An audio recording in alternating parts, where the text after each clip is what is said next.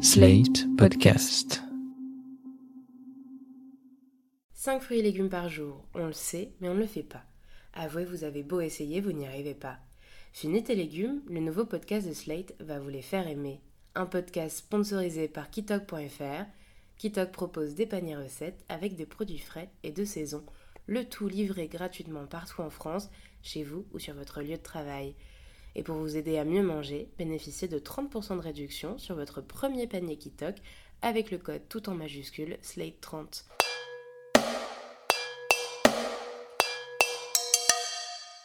Il y avait un grand plat de la cuisine française euh, connu partout dans le monde. On appelait ça le canard au sang. C'était une spécialité de Rouen à la base, rendue ensuite célèbre par le restaurant La Tour d'Argent à Paris. On venait de partout dans le monde pour la manger. Le canard au sang impliquait de cuire un canard entier qui n'avait pas été vidé de son sang, de le cuire selon les lois très compliquées de la rôtisserie française, ensuite de le démonter à table et de le détailler pendant le service.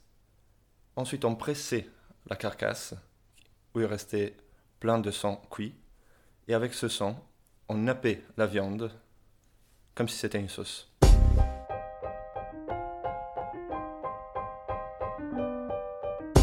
Fini tes légumes, épisode 2 par Tommaso Melili.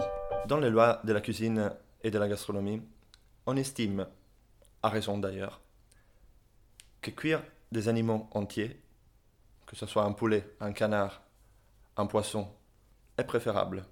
Parce que la cuisson de la pièce entière permet de garder tous les arômes et tous les parfums imperméables à l'intérieur d'elle-même, parce que ça permet d'atteindre une parfaite tendreté de la chair, et aussi parce que, entre autres, le fait qu'il y ait les os, c'est pour ça qu'on parle de cuisson on the bone en anglais, et les os sont à la fois une source de chaleur, parce qu'ils sont plus fermes que le reste de la viande, donc ils se chauffent, plus vite, mais ils sont aussi une source de parfum, comme tout le monde le sait, parce que c'est ça qu'on utilise pour faire les fonds et les bouillons. C'est un peu le même principe du clafoutis aux cerises, qui doit être fait avec les cerises non dénoyautées. Le noyau chauffe et permet une cuisson optimale du gâteau, mais il donne aussi du parfum à tout ce qui l'entoure.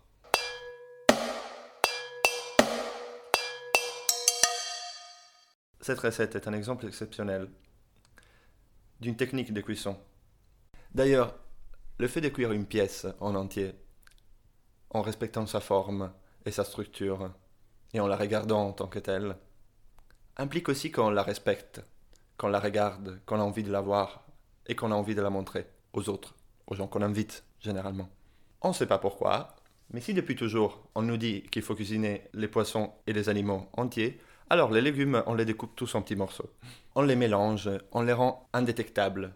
C'est comme si on avait besoin de les cacher, si on avait besoin de les confondre les uns avec les autres.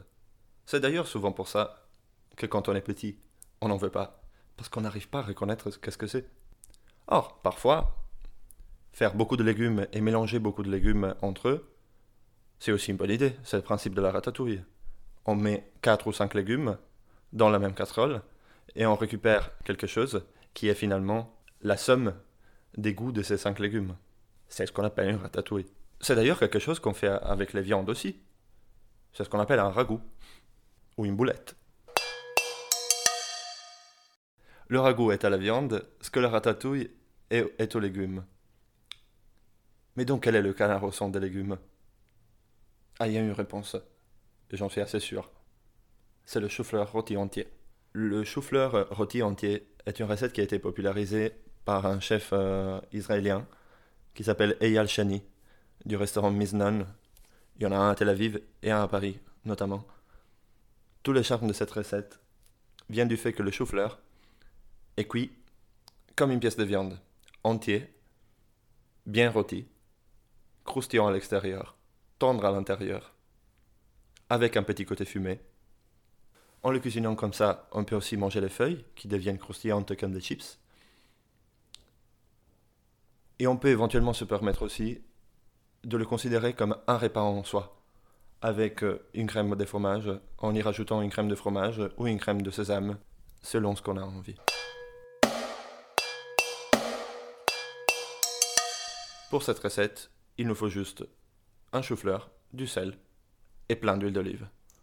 Avant de les laver, on prend le chou-fleur entier et on enlève les, les plus grandes feuilles qui sont autour. On les enlève pas toutes quand même, on garde les plus petites.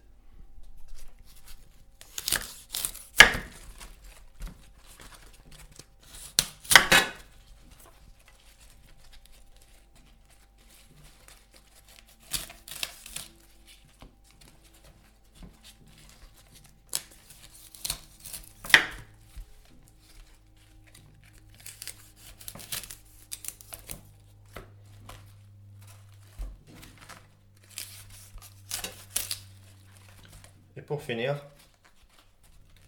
on découpe la tige, une partie de la tige.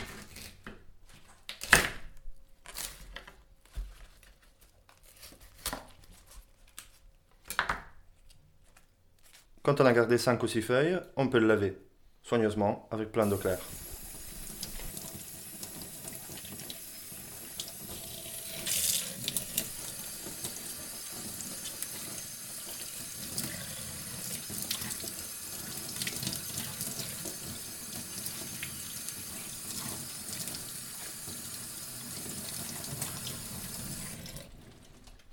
Une fois que le chou-fleur est lavé, on prend la plus grande casserole qu'on a, on la remplit d'eau bouillante, d'eau, on met du sel et on l'amène à ébullition.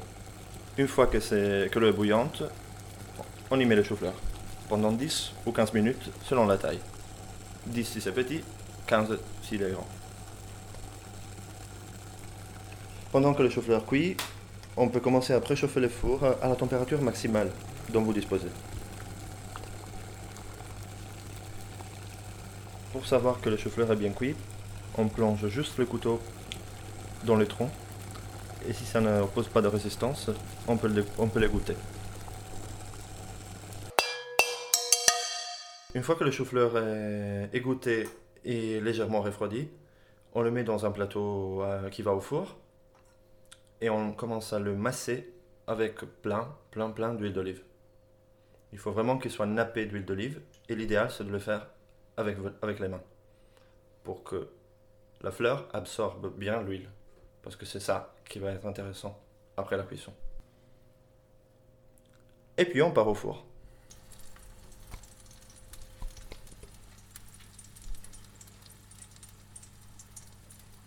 Une fois que c'est au four, on le laisse rôtir une vingtaine de minutes environ, toujours selon la taille, ou en tout cas jusqu'à que la surface du chou-fleur soit bien dorée et les feuilles complètement carbonisées. Une fois que ça ressemble à ça, vous le sortez du four et on passe à table. C'était Fini tes légumes, un podcast de Slate.fr par Tommaso Melilli, production Christophe Caron. Retrouvez-nous sur Slate.fr, iTunes et SoundCloud.